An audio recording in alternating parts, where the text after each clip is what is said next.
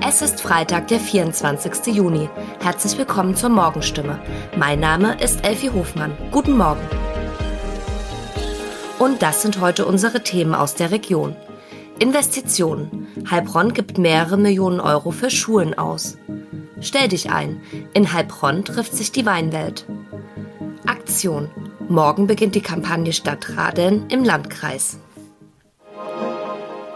Der Bildungsstandort Heilbronn steckt im Wandel. Der Gemeinderat der Stadt Heilbronn investiert mehrere Millionen Euro in den kommenden Jahren in wichtige Bildungsstätten.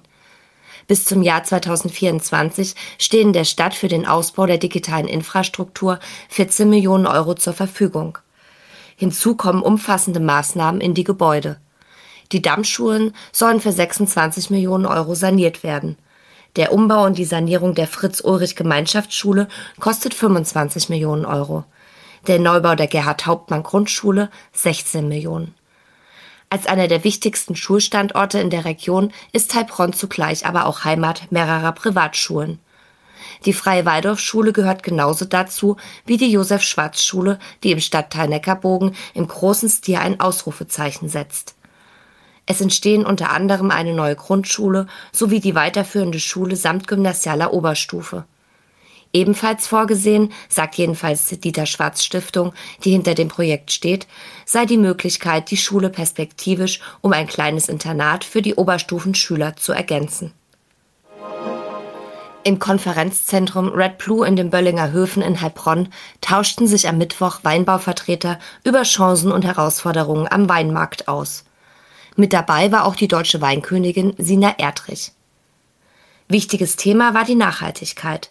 Laut des Präsidenten des Deutschen Weinbauverbands Klaus Schneider müsse Nachhaltigkeit auf drei Säulen gelebt werden.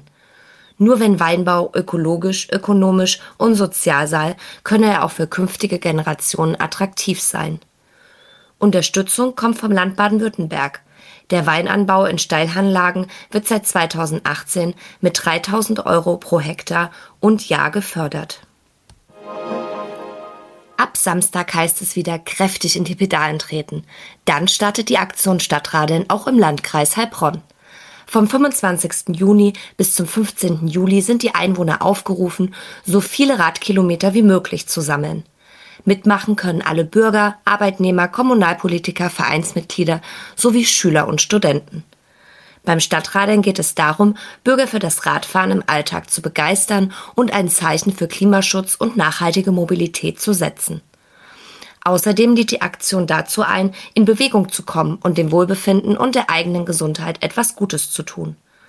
Zum Abschluss der Aktion prämiert der Landkreis Heilbronn gemeinsam mit der Initiative Radkultur die radaktivsten Teams, die radaktivste Schule sowie die radaktivste Kommune mit den meisten Radkilometern pro Teammitglied bzw. Einwohner.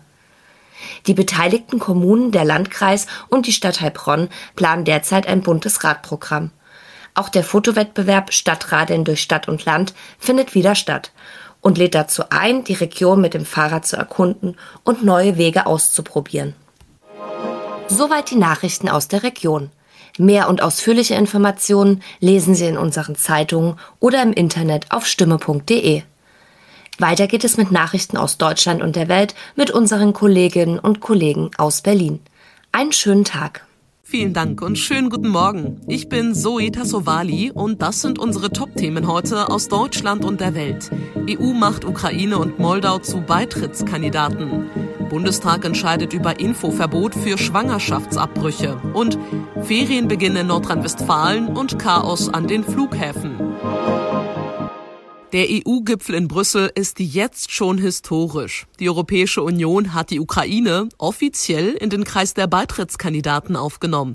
Das haben Kanzler Scholz und seine Kollegen entschieden. Moldau hat den Status als Beitrittskandidat ebenfalls erhalten. Auch das wurde einstimmig von allen 27 EU-Staaten beschlossen. Sarah Geiserde in Brüssel. Der ukrainische Präsident Zelensky hat sich bei der EU für den Schritt bedankt. Wie geht es denn jetzt aber weiter für die Ukraine und auch Moldau? Also mit dem Status als Beitrittskandidat ist jetzt schon mal die Voraussetzung dafür geschaffen, dass in der Zukunft überhaupt Beitrittsverhandlungen starten können. Aber bevor diese Verhandlungen losgehen, müssen die Ukraine und Moldau gewisse Bedingungen erfüllen. Dabei geht es unter anderem um eine stärkere Korruptionsbekämpfung. Es geht auch um das Einhalten von Standards im Kampf gegen Geldwäsche und um ein Gesetz gegen übermäßigen Einfluss von Oligarchen. Bis diese Bedingungen hier aus Brüssel erfüllt sind, vergehen locker noch Jahre. Sarah, der Kandidatenstatus ist aber auch keine Garantie, dass die Ukraine und Moldau überhaupt mal EU-Mitglied werden, oder? Nee, es ist natürlich schon das Ziel, aber man weiß halt nie. Die Türkei zum Beispiel hat schon seit über 20 Jahren den Status als EU-Beitrittskandidat. Vor ungefähr 17 Jahren sind auch die Beitrittsverhandlungen gestartet. Die liegen jetzt allerdings schon eine ganze Weile auf Eis, weil man hier in Brüssel mit den Entwicklungen in der Türkei nicht zufrieden ist.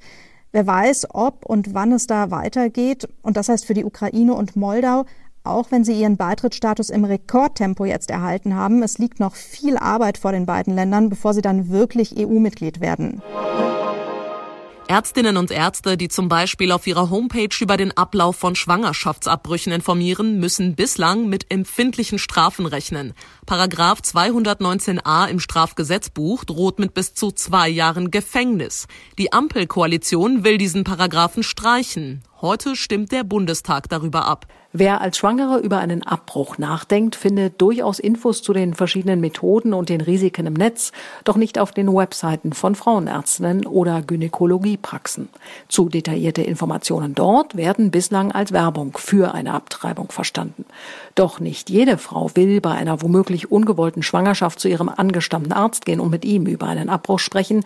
Neutrale Informationen auf Praxisseiten und auch Hinweise, dass man Abtreibungen durchführt, würden da helfen. Lea Matschulat, Berlin. Jeder von uns hat das bestimmt schon mindestens einmal erlebt. Der Start in den Urlaub ist meist mit Stress verbunden. Viel Stress. Doch in diesem Jahr dürfte es besonders schlimm werden. Denn wer mit dem Flugzeug in den Urlaub will, muss wegen des Personalmangels an den Airports mit stundenlangen Wartezeiten rechnen.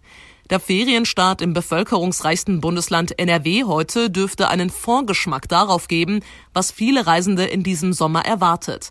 Thomas Bremser, es ist ja schon jetzt sehr viel los an den Flughäfen, auch in Düsseldorf. Wie sieht die Lage dort aus? Ja, teilweise schon sehr chaotisch. Wir sehen da Videos mit langen, langen Schlangen. Passagiere drängeln sich vor beim Check-in, weil ihr Flieger bald geht. Die Bundespolizei musste hin und wieder eingreifen. So richtig Urlaubsstimmung kam auch bei Emrula Kilic nicht auf, der mit Frau, Kind und Baby lange am Airport warten musste. Wir stehen hier seit fast vier Stunden. Normalerweise müsste man sowas vorher wissen. Hier, hier waren schon auch vorhin Palaver ohne Ende, weil die Nerven einfach blank sind. kann ich verstehen. Ja, einige haben echte Sorgen gehabt, dass sie ihren Flieger verpassen. Woran liegt es denn, dass jetzt zum Start in die Sommerferien die Lage so chaotisch ist teilweise? Es gibt zu wenig Personal, ob beim Security-Check, beim Check-in oder der Gepäckabfertigung, eigentlich überall. Viele wurden während der Corona-Zeit entlassen. Dazu kommt, dass sich viele derzeit krank gemeldet haben, oft auch wegen Corona. Und das eben zu einer Zeit, in der so viele Menschen fliegen wollen.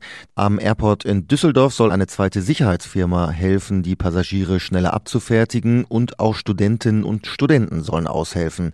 In Frankfurt sollen sogar Mitarbeiter aus der Verwaltung und dem Vorstand bei der Abfertigung helfen. Und was sollten Urlauberinnen und Urlauber beachten, damit sie nicht ganz so viel Stress haben? Der Flughafenverband ADV rät Flugreisende mindestens zweieinhalb Stunden vor Abflug am Flughafen zu sein, wenn möglich schon am Vorabend einzuchecken und mit möglichst wenig Handgepäck zu reisen. Aber längere Warteschlangen werden nicht zu vermeiden sein.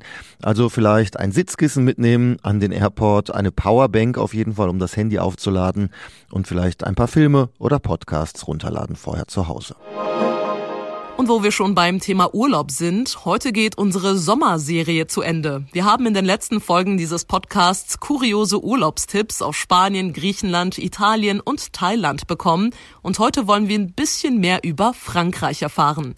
Dorothea Finkbeiner, gibt's besondere, vielleicht schräge Sommer- oder Urlaubstrends dieses Jahr bei euch? Also der Trend nach Corona hier ist mit der ganzen Familie, einschließlich Oma, Tante, Cousin und Hund, ab in den Süden, in ein großes Ferienhaus in der Provence. Tagsüber im Mittelmeer baden, auf den Märkten Lavendelseife kaufen und abends zum Apero mit Oliventapenade und Roséwein unter Platanen sitzen. Oder man schippert mit einem gemieteten Hausboot durch die vielen Kanäle und Flüsse in der Provence. Dafür muss man auch kein Seebär sein. Es gibt eine ausführliche Einführung und dann kann es auch schon losgehen. Wie sieht's mit besonders ungewöhnlichen Unterkünften aus? Fällt dir da was ein? Ja, zum Beispiel gerade auch mit Kindern schön übernachten im Safari-Park. Da ist einer nordwestlich von Tours wo man sich dann verschiedene Hütten mieten kann mit großen Panoramafenstern jeweils vor einem Tiergehege, zum Beispiel vor dem der Grizzlybären oder der weißen Tiger, der Geparden, der Affen, Löwen, Lemuren oder Wölfe. Wobei man natürlich schon auch Geduld mitbringen muss, denn die Tiere haben, für sie zum Glück, große Terrains und liegen nicht zwangsläufig immer vorm Fenster rum. Und hast du noch ein paar Tipps? Also mal was völlig anderes als Urlaub am Strand oder in den Bergen? Irgendwelche besonderen Urlaubserlebnisse? Also wirklich ganz anders wäre natürlich eine Auszeit im Kloster. Beten, schweigen, vielleicht den Nonnen bei der Gartenarbeit oder der Obsternte helfen. Das ginge in Frankreich natürlich auch, zum Beispiel in einem Karmelitinnenkloster in Burgund. Oder die sportliche Variante, Wildwasserkanufahrten durch die Schluchten der Ardèche. Das gibt's je nach Abschnitt in verschiedenen Schwierigkeitsstufen und gerade nahe der Pont d'Arc, dem berühmten Natursteinbogen, ist das Wasser so friedlich, dass auch absolute Anfänger dort rumpaddeln können. Na, wo leben Sie denn? In Berlin, München, Köln oder vielleicht Frankfurt? Eine Studie hat mal wieder die lebenswertesten Städte der Welt untersucht und viele deutsche Städte zählen tatsächlich zu den Gewinnern. Am angenehmsten lebt es sich aber laut der Studie in Wien. Albert Otti in Wien. Wo lebt es sich denn sonst besonders gut? Ja, also dieses Jahr haben Städte in Westeuropa und Kanada am besten abgeschnitten. Nach Wien sind das Kopenhagen, Zürich, Calgary, Vancouver und Genf und dann folgt auf Platz 7 auch schon Frankfurt. Und auch Toronto und Amsterdam sind unter den Top 10. Und woran bemisst sich das? Für diesen Index haben sich Analysten die Kriterien Infrastruktur, Gesundheit, Bildung, Kultur und Umwelt angesehen und da haben diese Metropolen die Nasen vorn. Die Sicherheitslage war auch ein wichtiger Faktor bei der Bewertung. Deshalb sind russische Städte im Ranking ziemlich abgerutscht. Was macht denn deutsche Städte so lebenswert? Ja, Frankfurt, Hamburg und Düsseldorf sind die Städte, die im Index am weitesten nach oben geklettert sind. Das hat einen ganz einfachen Grund. Voriges Jahr waren viele Metropolen in Europa im Pandemie-Lockdown. Geschäfte, Theater und Schulen waren zu und Spitäler waren überlastet. Nach Aufhebung der Corona-Beschränkungen stehen diese Städte jetzt wieder weit vorne. Auch Berlin und München sind unter den ersten 20. Die Autoren der Studie schätzen an Deutschland die hohe Impfquote, die tolle Infrastruktur und das Gesundheitswesen. Bei der Bildung und der Sicherheit gab es allerdings ein paar Abschläge. Und das war's auch schon für diese Woche. Ich bin Zoe Tassovali und wünsche Ihnen einen schönen Tag und ein schönes Wochenende.